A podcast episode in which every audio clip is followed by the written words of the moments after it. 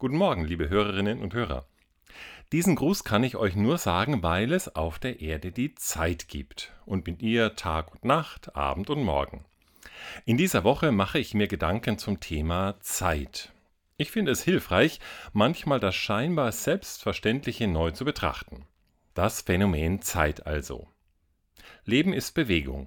Alles, was lebt, bewegt sich. Pflanzen, Tiere, Menschen, aber auch die unbelebte Natur verändert sich, wenn auch langsam.